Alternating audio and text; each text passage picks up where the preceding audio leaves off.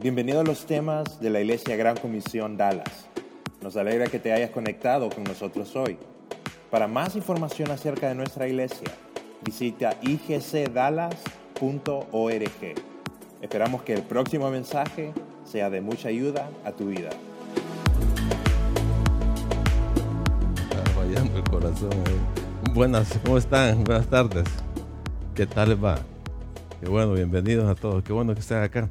Hoy comenzamos una nueva serie, un minuto después de la muerte. Vamos a estar hablando, va a estar buenísimo. Vamos a estar hablando de, la, de lo que a todos nos toca. Un día enfrentar. Y va a estar bueno, les invitamos y, les animamos que traigan invitados. Eh, así que eh, vamos a empezar hoy con que lo que vamos a ver hoy es si al morir hay vida. Así que vamos, vamos a orar. Si me acompañan, por favor. Señor, te, te agradecemos por el tiempo que nos das aquí, Señor. Gracias por la oportunidad que, que nos das de reunirnos. Y queremos pedirte, Señor, en esta, en este, esta tarde, Dios, en este tiempo, que puedas abrir nuestro corazón y para que podamos entender tu palabra, Señor. eh, háblanos. eh, Vamos a salir edificados de aquí, Señor, con, y entendiendo, Señor, que, que tú eres el que da la vida, Señor, y una vida en abundancia. Eh, gracias, Señor, que tu Espíritu nos guíe en nombre de Cristo Jesús. Amén.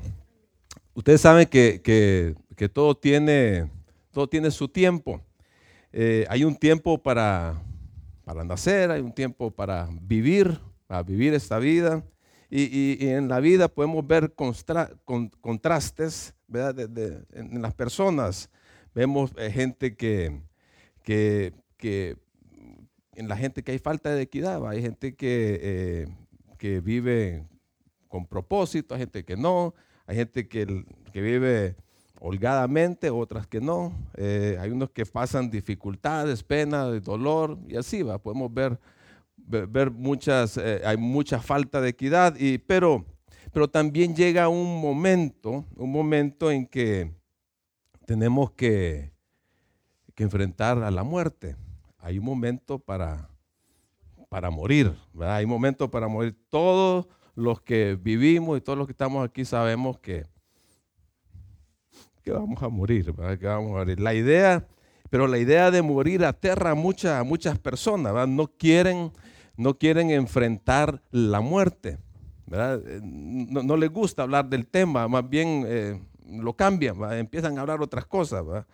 Eh, porque a veces hay gente que vive aferrada a esta vida, ¿verdad? que eh, te dicen, no, yo estoy, yo estoy muy joven para pensar esas cosas, yo tengo, tengo, una, tengo eh, una larga vida por delante y no consideran la muerte. ¿verdad? Y mucha gente también en su lecho de enfermo, ya así, están luchando, están luchando, no quieren morirse, no quieren morirse, ¿verdad? no quieren irse de esta vida. ¿verdad? Lo cierto es que la razón y la experiencia nos dice que, que, que se va a morir, de todos vamos a morir, ¿verdad? Las estadísticas de la muerte son muy impresionantes. ¿Sabían ustedes? Uno de cada uno muere. Uno de cada uno muere. Por minuto se dice que, que por minuto se muere cada, aproximadamente 250, 260 por persona, por minuto.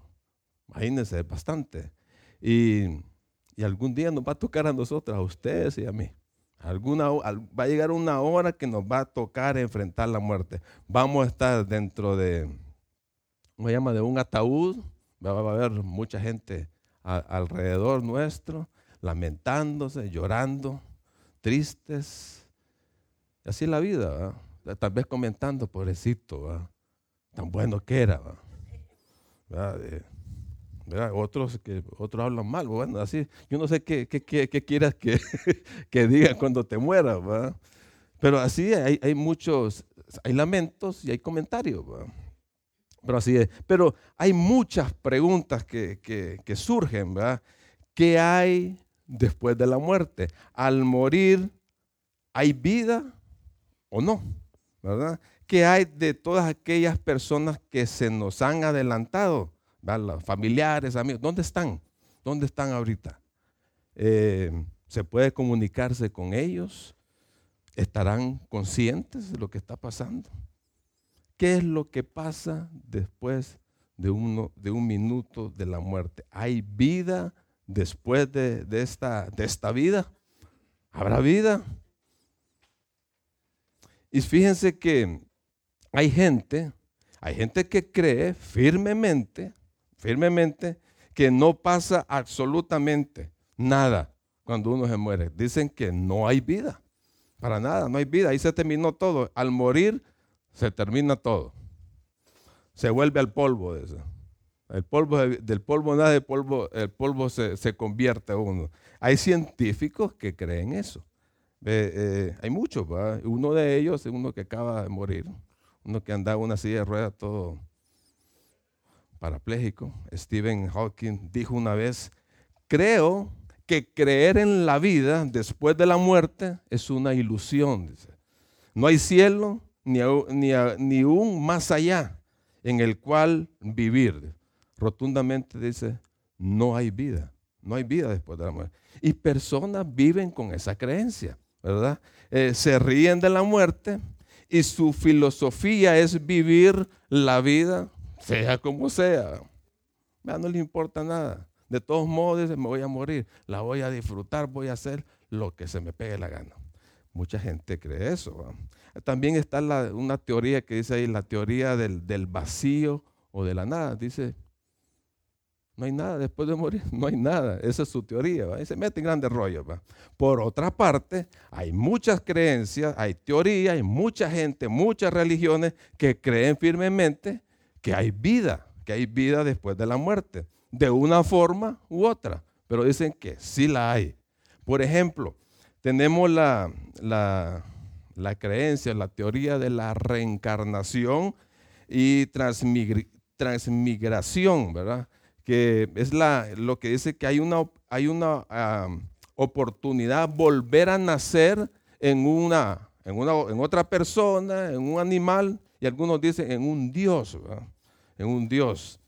¿verdad? Y, muchas culturas como la tibetana, la, hindú, la budista, creen eso. Los egipcios, los egipcios, eh, dice, cuando alguien se moría, lo embalsamaban todo, ¿verdad?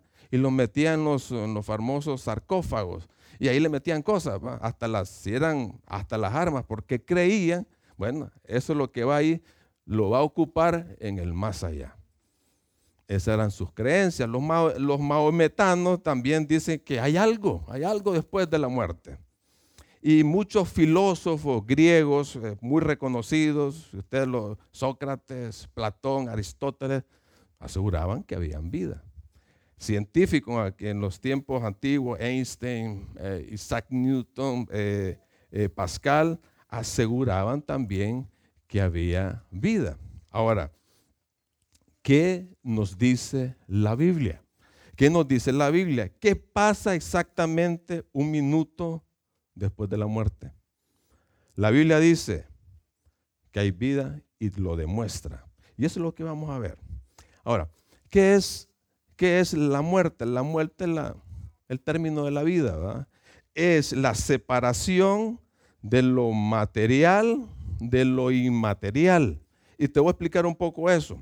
Dice Primera de Tesalonicenses, el capítulo 5, versículo 23, Pablo hablando de la composición de nuestro ser, dice que el mismo Dios de paz lo santifique por completo y que guarde irreprensible todo su ser, espíritu, alma y cuerpo para la venida de nuestro Señor Jesucristo. Pablo nos está diciendo que somos seres tripartitos, otros dicen que somos bipartitos, pero pero aquí dice Pablo que nuestro ser se compone cuerpo, alma y espíritu. Lo material, siguiendo la definición que es la separación, la muerte es la separación de lo material de lo inmaterial. Lo material es, ¿el qué es? El cuerpo, el cuerpo que se puede percibir, se puede tocar, ¿va? Pero el cuerpo se degrada. Desde el momento que uno nace, con el tiempo se va degradando, ¿verdad? Y uno lo puede ver, uno lo puede ver, ¿verdad? Miren, a mí se va cayendo el pelo, uno se va pues, arrugado, todo, todo va perdiendo fuerza. hasta que llega un momento que se muere y, uno llega al polvo, ¿verdad? Eso así, así termina. Lo inmaterial, el alma. El alma que es el asiento en los afectos de nuestras emociones, de la voluntad, De los sentimientos. Y el espíritu, el espíritu es lo que nos hace conscientes de Dios, ¿verdad? Y que nos relaciona con Dios. Esa es la parte inmaterial. Ahora, nos morimos, se muere la persona, el cuerpo va a la tumba, ¿verdad? Y ahí se, ahí se degrada completamente. Ahora, ¿qué sucede con el alma y el espíritu? Tú sabes con certeza dónde va a ir en el día que mueras.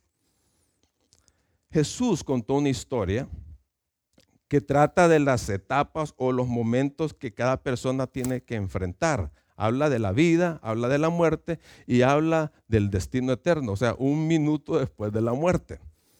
Y menciona, en esta historia menciona dos hombres, dos personas, y empieza a contrastarla. Y vamos a leer eso en Lucas, en Lucas capítulo 16, del versículo 19 al 31. Esta historia nos da detalles de todo, de todo lo que hay después de la muerte. Vamos a empezar con la primera, la primera eh, eh, etapa o momento que tenemos que enfrentar en la vida, el momento de la vida. Me, explico. El, y habla, vamos a empezar por el versículo 19 al, al 21. Ok, ahí está, está en su pantalla. Había un hombre rico, leámoslo. Había un hombre rico que se vestía de púrpura y de lino fino y cada día celebraba espléndidos banquetes. Había también un, mendigo llamado Lázaro que lleno de llagas pasaba el tiempo echado a la puerta de aquel, o sea, del, del hombre rico ansioso de saciarse con las migajas que caían de la mesa del rico, hasta, hasta, y hasta los perros venían y le lamían las llagas.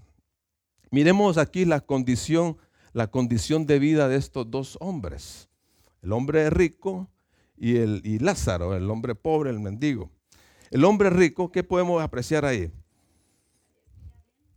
Vivía bien, ¿verdad? Vivía en derroche. Todos los días era un banquete porque tenía billete. Era muy próspero, rodeado de lujo, se vestía de las mejores marcas en su ropa. Dice, eh, espléndida ropa, el lino, de, vestido de púrpura, el lino fino, ¿verdad? Era, un hombre aparentemente exitoso. ¿Cómo obtuvo esa riqueza? A saber, tal vez una herencia o tuvo una, una, buena oportunidad de hacer negocio y, ganó billetes, y tenía billetes. Y se la pasaba en grande. Ahora, el hombre pobre, Lázaro, ¿verdad? ¿Cómo era su condición de vida? era enfermo, mendigando, eh, no tenía nada para subsistir, que tenía que estar pidiendo sin familia, no, sabemos si tenía familia, ¿verdad? Estaba deseando comer, estaba enfermo, lleno de llagas, ¿verdad? Los, los amigos de él eran los perros, claro, los perros, ahí andaban detrás de él lambiéndole sus llagas, ¿verdad? Llevaba una vida difícil. A, nadie le gusta tener, vivir una, tener una condición así, ¿verdad? Así que eso nos enseña a nosotros que, que, la condición de vida de las personas en, este, en el mundo de hoy, Podemos, vemos, vemos diferentes condiciones a, nuestro alrededor en las personas. Hay personas que, no les falta nada. Hay personas que no les falta nada, son bien prósperas, son muy, hay personas que son inteligentes, ¿verdad? Que, que, que, eh, usan sus habilidades, sus experiencias, que aprovechan las oportunidades. Hay personas que, estudian o te logran sobresalir, alcanzar sus metas, otras no.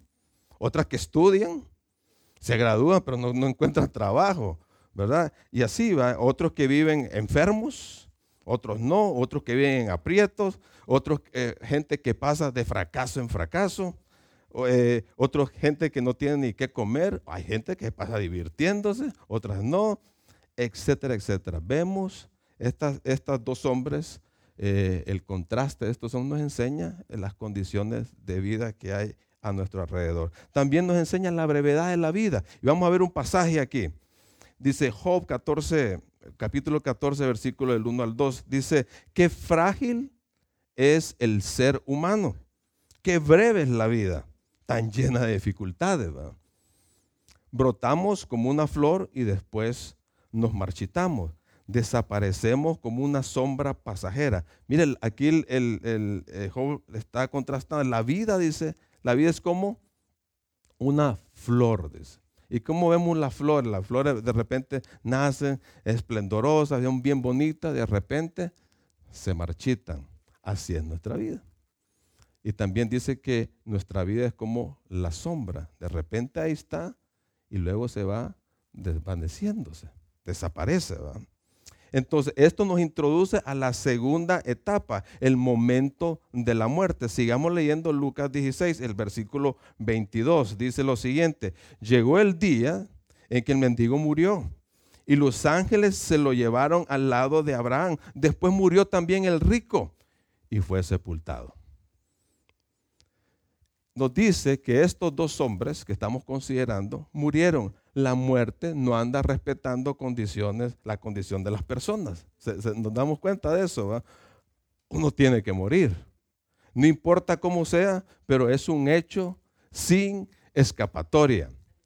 Decía eh, Peter o Pedro Marshall en, un, libro que él escribió, eh, Los sermones de, de un espíritu joven.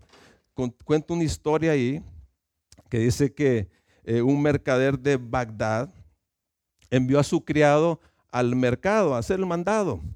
A los pocos minutos ahí lo tenía enfrente de él, todo asustado, como semáforo, cambiando de colores, temblando, ansioso. Le dice, ¿y qué te pasa? Le dice el, el, su amo, el, criado le dice, mire, iba yo por el, caminando en el mercado que de repente alguien me jaló del brazo fuerte y cuando me di vuelta, vi que era la muerte. Y en ese momento, esa muerte me vio a los ojos y me hizo un gesto amenazador. Y yo me asusté. Y yo por eso, amo, por favor, deme el mejor caballo que usted tenga. Porque debo, debo eh, eh, apresurarme para evitar la muerte. Huiré a Samarra, ¿verdad? Y me voy a esconder me voy a esconder ahí y la, y la muerte no me va a encontrar.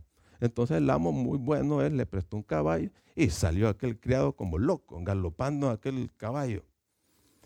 Más tarde, este mercader se fue al mercado, intrigado lo que pasaba, y en la multitud vio a la muerte. Se dirigió a ella y le fue a preguntar, oíme, ¿por qué asustaste a mi criado? ¿Por qué le hiciste un gesto amenazador? Y la muerte le contestó, no fue un gesto amenazador, fue el inicio de la sorpresa que le tengo. Me sorprendió verlo esta mañana aquí en el mercado, porque yo tengo una cita con él en Samarra esta noche. Entonces, nadie se escapa, nadie se escapa nadie puede evitar, nunca, nunca podemos escondernos de la muerte. Tarde o temprano nos vamos a morir. ¿De qué nos vamos a morir? A saber, no sabemos, ¿verdad? Pero sí se va a morir. Así estaba el hombre rico y el hombre pobre, Lázaro. Se murieron los dos. Ahora, ¿de qué se murió el hombre rico? No sabemos, no lo dice la historia, pero sí dice que fue sepultado. Le hicieron un buen, un buen velorio, un velatorio, tuvo un buen entierro. Mientras que el hombre pobre, en aquellos entonces, en aquellas épocas, muchas veces no tenían, no tenían un buen entierro, ni mucho menos un, un ataúd. Nadie quería enterrarlos. Nadie. Lo que hacían en aquel tiempo era agarrarlos, ir a tirarlos al basurero y quemarlos. O que, se lo, que lo comieran las, las aves de rapiña. Imagínense. Tú y yo vamos a tener que morir. Dice Hebreos 9:27. Todos los seres humanos morirán una sola vez y después vendrá el juicio. ¿A qué muerte se refiere? Se, se, refiere a la muerte física. Vamos a explicar un poco más de eso más adelante. Así que tú y yo vamos a tener un velatorio lo más seguro, ¿verdad? Vamos a tener un entierro. Dios quiere que tengamos para la cajita, para el ataúd. Es duro. Es duro perder a alguien. Es duro ver a alguien, y precisamente un amigo, un familiar, metido en un, ataúd. Ahí, ahí, lo vas a ver. Es triste eso. Eh, causa dolor, causa llanto, los recuerdos ahí quedan. Pero se, va, se tiene que pasar por eso. Ahora la pregunta es, aquellos que les gusta vivir tanto, les gusta la vida, ¿por qué tenemos que morir? Porque tenemos que morir. La muerte es el resultado del pecado. Dios creó al hombre con una capacidad sin límite para la vida. La única condición que le puso el, Señor al hombre en aquel tiempo, Adán, era que tenía que obedecerlo. Y le puso y le dio una instrucción, no comas del árbol prohibido, porque vas a morir. Pero el hombre desobedeció, ya sabemos la historia, por lo tanto, el pecado entró a ese hombre, por consiguiente todos los hombres nacemos con el pecado y por lo tanto vamos, vamos a tener que morir. Romanos 5.12 lo explica muy bien, dice, cuando Adán pecó, el pecado entró en el mundo. El pecado de Adán introdujo la muerte, de modo que la muerte se extendió a todos porque todos pecaron. Todos pecaron. Romanos 6:23 lo dice, la paga del pecado es muerte. A ver, muerte. No está refiriéndose ahí solo a la, la muerte física. También existe otra dimensión de la muerte, que es la muerte espiritual, ¿verdad? Es la separación de Dios. Por eso que ustedes nacemos desconectados del espíritu, porque tenemos que nacer de nuevo, ¿verdad? Romanos 3:23 dice, porque el, el, pecado nos separa de Dios, de esa relación con Dios. Entonces, las escrituras enseñan bastante que los hombres, ustedes y yo, sin Cristo, estamos muertos en delitos y pecados. Y tenemos que nacer de nuevo. Y Jesús dijo, yo soy el camino, la verdad y la vida. Nadie viene al Padre si no es por mí. Muy claro lo dijo. Entonces Jesús vino a este mundo a regalarnos la vida. Una vida en abundancia que empieza desde el momento en que creemos en Él como, eh, como nuestro Salvador al creer de que Jesús murió, vino hace más de dos mil años atrás a pagar nuestros pecados en la cruz y perdonándolos todos ahí. Fue sepultado y resucitado el tercer día. Cuando creemos eso, Él nos regala la vida eterna. Porque la paga del pecado es muerte más el regalo de Dios. Es un regalo la vida eterna. Es vida eterna en Cristo Jesús nuestro Señor. ¿Verdad? Ahora sí, ahora hemos visto la etapa de la vida, la etapa de la muerte. Ahora vamos a ver un minuto después de la muerte, nuestro destino, destino eterno. Solo existen, la Biblia habla muy claro, solo existen dos lugares donde hay existencia después de morir. Dos lugares, ¿verdad? Hay vida por toda una eternidad. Leámoslo el versículo 22 al 23 de Lucas 16. Dice, llegó el día en que el mendigo murió y los ángeles se lo llevaron al lado de Abraham. Noten eso, los ángeles se le llevaron al lado de Abraham. Después murió también el rico y fue sepultado. Cuando el rico estaba en el Hades, en medio de tormentos, alzó sus ojos y a lo lejos vio a Abraham y a Lázaro junto a él. Bueno, aquí, aquí tenemos que explicar algo. Dice ahí que estaba en el Hades. El Hades era el lugar donde va la parte inmaterial de la persona cuando muere, ¿verdad? Donde hay conciencia de lo que está pasando alrededor.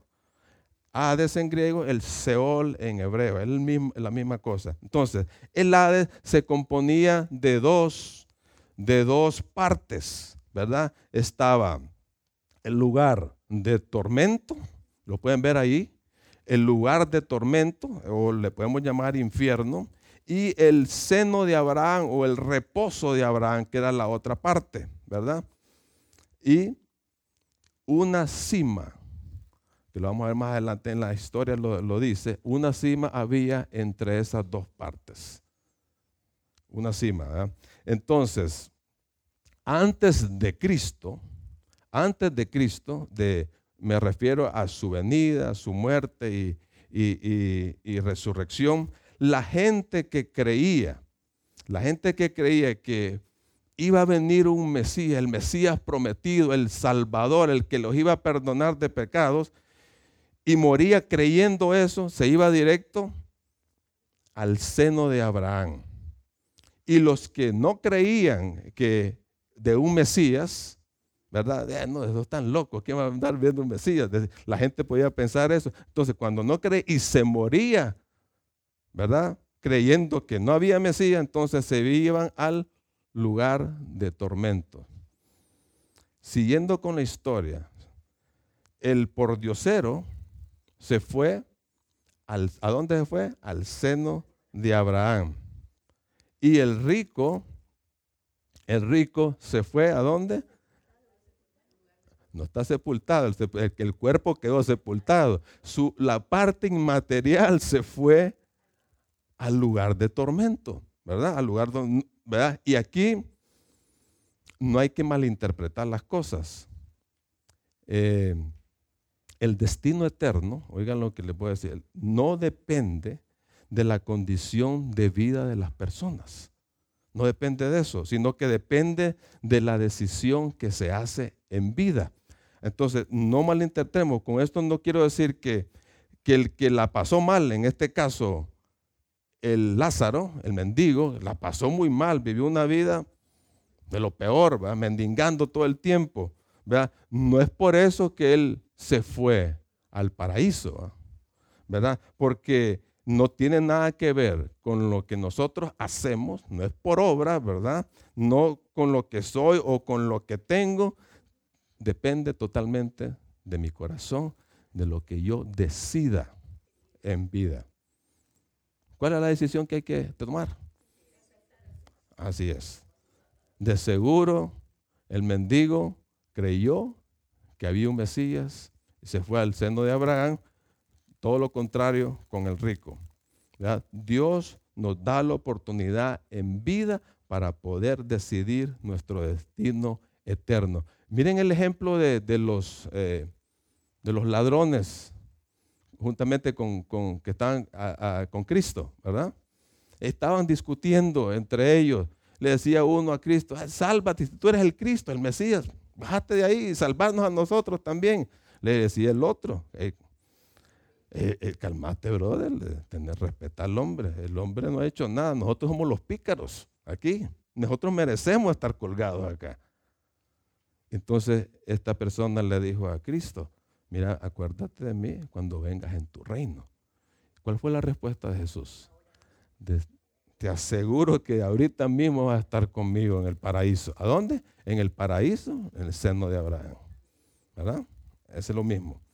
Entonces, así que la historia, se llamó con la historia. Ellos estaban a dónde? En el seno de Abraham, el mendigo, y el rico estaba en el lugar de tormenta. Ahora, después de la, de la muerte, la resurrección y la ascensión de Jesucristo, ¿qué pasa en el Hades? Sufre un pequeño cambio, ¿verdad? El paraíso, el seno de Abraham fue quitado de ahí y llevado directamente a la presencia de Dios. Y eso te lo dice Efesios capítulo 4, versículo 8 al 10. Dice, lo, lo vamos a leer eso. Por eso las escrituras dicen, cuando ascendió a las alturas, cuando Jesucristo ascendió a las alturas, se llevó a una multitud de cautivos y dio dones a sus pueblos. Fíjense que dice ascendió. Sin duda, eso significa que Cristo también descendió a este mundo inferior. Algunos manuscritos dicen que descendió a las partes más bajas de la tierra. Se cree que el Hades está en el centro de la tierra. Y el que descendió, es el mismo que ascendió por encima de todos los cielos, a fin de llenar la totalidad del universo con su presencia. Cuando Jesucristo murió ahí en la cruz por nuestros pecados, descendió el Hades Me imagino que él se presentó ante todos, ¿verdad? Hey, aquí está el Mesías, que se mencionaba en las escrituras, soy yo, aquí estoy. Y se lleva a todos los que habían creído en él, ¿verdad? que estaban esperando por su Salvador. Entonces el, paraíso fue eh, eh, todos sus ocupantes, Cristo se lo llevó en su ascensión al cielo. Llevó consigo a todos aquellos creyentes, ¿verdad? ¿verdad? Que del Antiguo Testamento que creían en el Mesías antes de que Jesucristo antes, muriera y resucitara. Ahora, ¿a dónde van las personas al morir hoy? Hoy. Los creyentes en Cristo que parten de este mundo por cualquier razón, van, no tocan tablita, no tocan tablitas, están ausentes del cuerpo y presentes en el Señor de una forma inmediata, aguardando la resurrección ¿verdad? de su cuerpo cuando Jesucristo venga en el aire. Y eso lo, está en, en Tesalonicenses, no tenemos tiempo para los pasajes. Pero todos los creyentes de todas las épocas serán resucitados y con un cuerpo transformado en gloria, ¿verdad? Por, para toda la eternidad, viviendo la, inmortalidad. Ahora, el lugar, el lugar de tormento, el infierno, podemos ver la figura ahí, eh, no sufrió ningún cambio en su condición, sigue estando en el mismo lugar, ¿verdad? en las partes bajas. El Hades quedó en las partes bajas de la tierra. Cuando se efectúe el juicio final, todos los que están en el Hades, o sea, los no creyentes, los que no creen en Cristo, van a estrenar, oigan bien, van a estrenar un nuevo lugar. estaban en tormento en llamas, van a ser resucitados, enjuiciados y luego pasarán a un lago de fuego en tormento por toda la eternidad, siempre de una forma consciente de lo que está pasando. Ahí donde se completa eh, la muerte eterna. Eso está en Apocalipsis 20, si lo quieren leer ahí. Ahora, un minuto después de la muerte, puede estar en uno de los dos lugares que existen y que hay vida. Y eso va a depender de la decisión que uno tome. Hoy, en vida. Eh, eh, dice que hay un cielo. El cielo es un lugar, un lugar de perfección. El cielo es, ah, eh, es, es lo mejor. Está diseñado, está preparado, construido por Dios con amor, con gracia, con bondad, con misericordia para todos aquellos que hemos recibido a Jesús como nuestro Salvador. Es una morada permanente. Ahí le decimos bye bye al sufrimiento, al dolor, a las tristezas, a los biles que hay que pagar. A todos le decimos adiós, ¿verdad? Ahí se acaba todo. Es un lugar de felicidad, de completo gozo, de, completa paz en la presencia misma del Señor. Él lo vamos a estar viendo cara a cara por toda la eternidad. Ahí nos vamos a encontrar con todos aquellos que, que se nos adelantaron, ¿va? a nuestros seres queridos que, partieron. Y ahí nos vamos a encontrar con ellos. Yo tengo a mi hermano, a mi papá, eh, eh, tengo un sobrino, que precisamente hoy es el que estuviera cumpliendo años, a Tito. Ahí nos vamos a encontrar con él juntos los vamos a, vamos a disfrutar, ¿verdad? Los vamos a alegrar y vamos todos juntos a servir y adorar al Señor. En el cielo. Va a haber un tiempo que lo vamos a hacer. Pero está la otra parte. Hablemos un poco del infierno. El infierno, un lugar que muchos creen que es pura ciencia ficción, que es pura caricatura, que no existe, dicen. Bueno, alguien está interesado que la gente crea que, no existe. Y es el mismo Satanás, ¿va? que le mete a la gente que todas mentiras, eh, que le conviene para que la gente no crea en el Señor, no entregue su corazón a Él. El, el, diablo tiene entenebrecido el entendimiento a las personas para que no crean en Él. Y le conviene que la gente siga pensando, eh, que es es caricatura todo eso lo del infierno, ¿verdad? Pero el, infierno es real hay dolor, hay sufrimiento. Sigamos leyendo la historia en, versículo 23 y 24, de cuando el rico estaba en el Hades en medio de tormentos. En medio de tormento alzó sus ojos y a lo lejos vio a Abraham y a Lázaro junto a él. Entonces gritó, Padre Abraham, ten misericordia de mí. Envía a Lázaro para que moje la punta de su dedo en agua y me refresque la lengua, porque estas llamas me atormentan, me atormentan. Así que el infierno es real. Ahí hay dolor, ahí hay sufrimiento, ahí hay tormento, ahí está lo peor. Si, se fijan, el, el, eh, perdón, el rico está muy consciente, súper consciente, tiene uso completo de todas sus facultades, ¿verdad? Tiene memoria, el uso de los sentidos, ver, eh, eh, oír, tocar, todo eso pasa en el infierno. No hay salida para nada, no hay otras oportunidades, no la hay. Es un estado, no es un estado de aniquilación, no es que te vas, no te, te vas a consumir totalmente en las llamas que hay ahí, no, no te vas a consumir, te vas a estar, va a estar quemando, va a haber angustia, no hay paz. ¿verdad? Y me llama la atención cuando dice, ten misericordia de mí, ten misericordia de mí.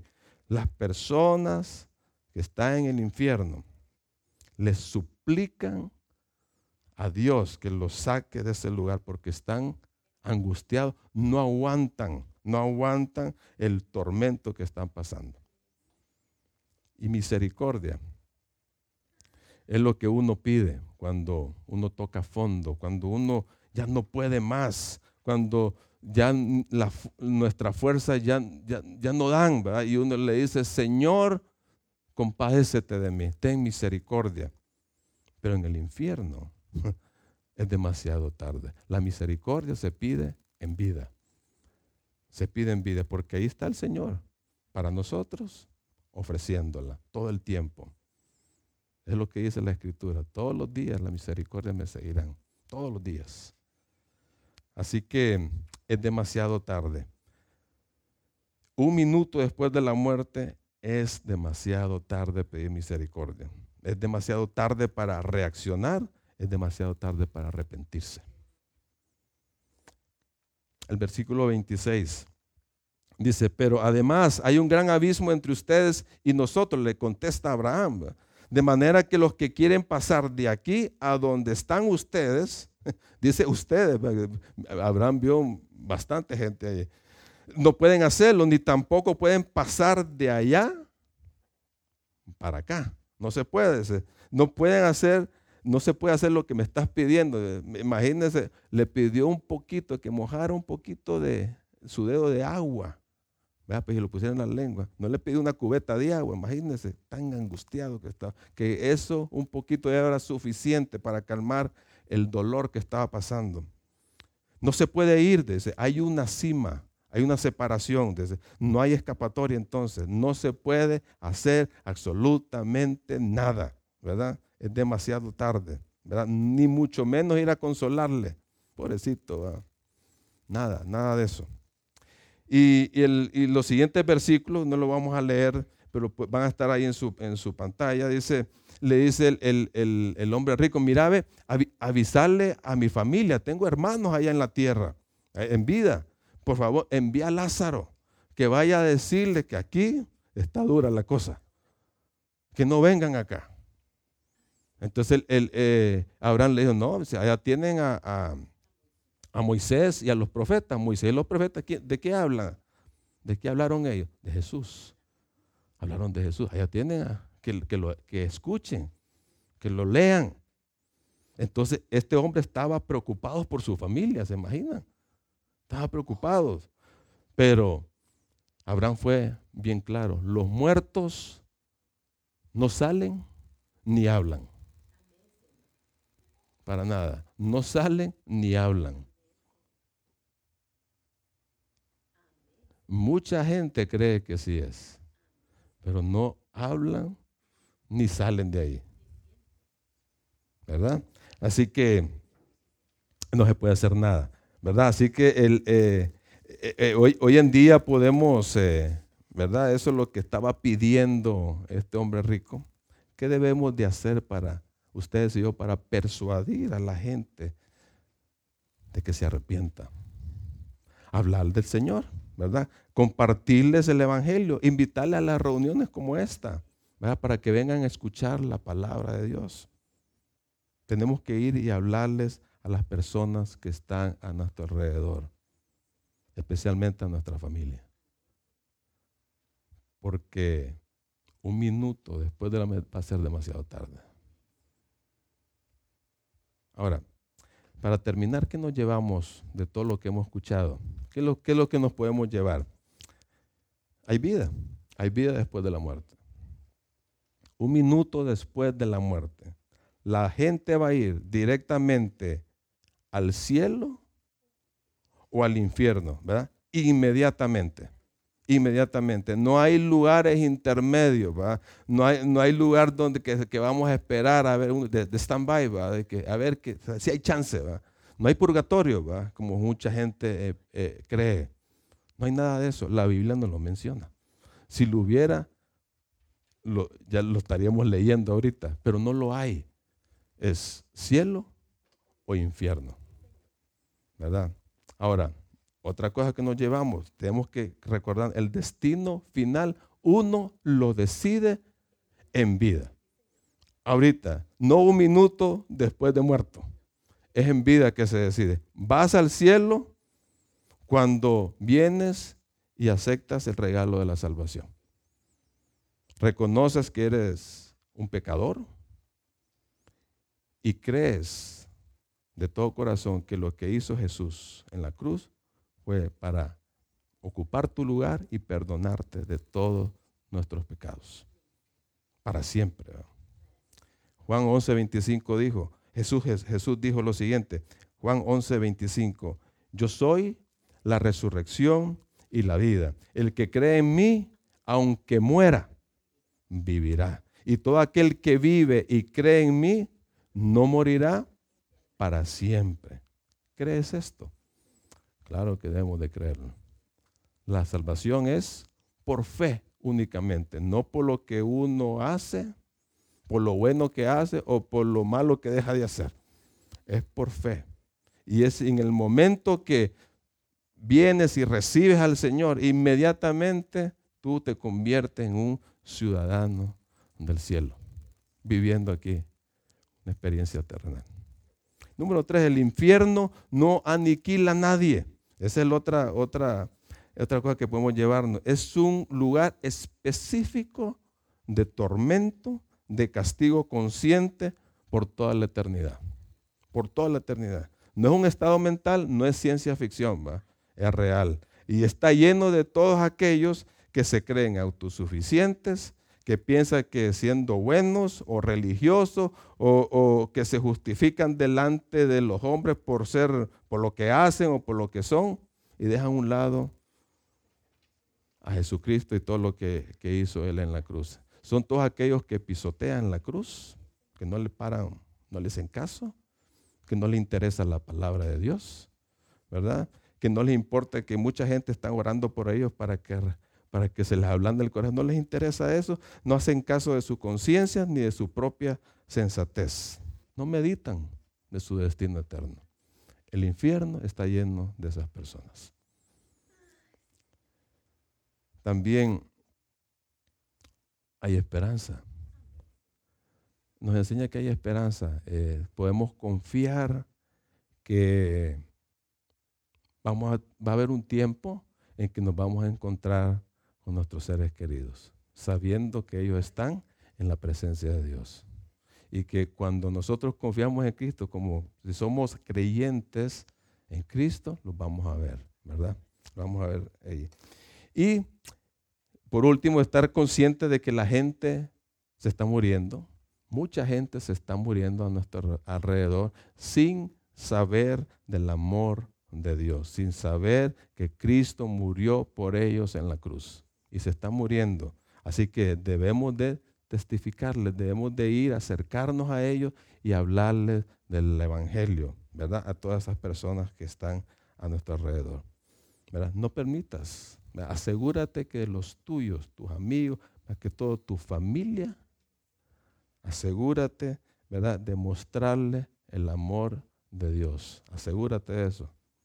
Porque si no, ya sabes dónde van a ir a parar. Ok, vamos a orar, hermanos.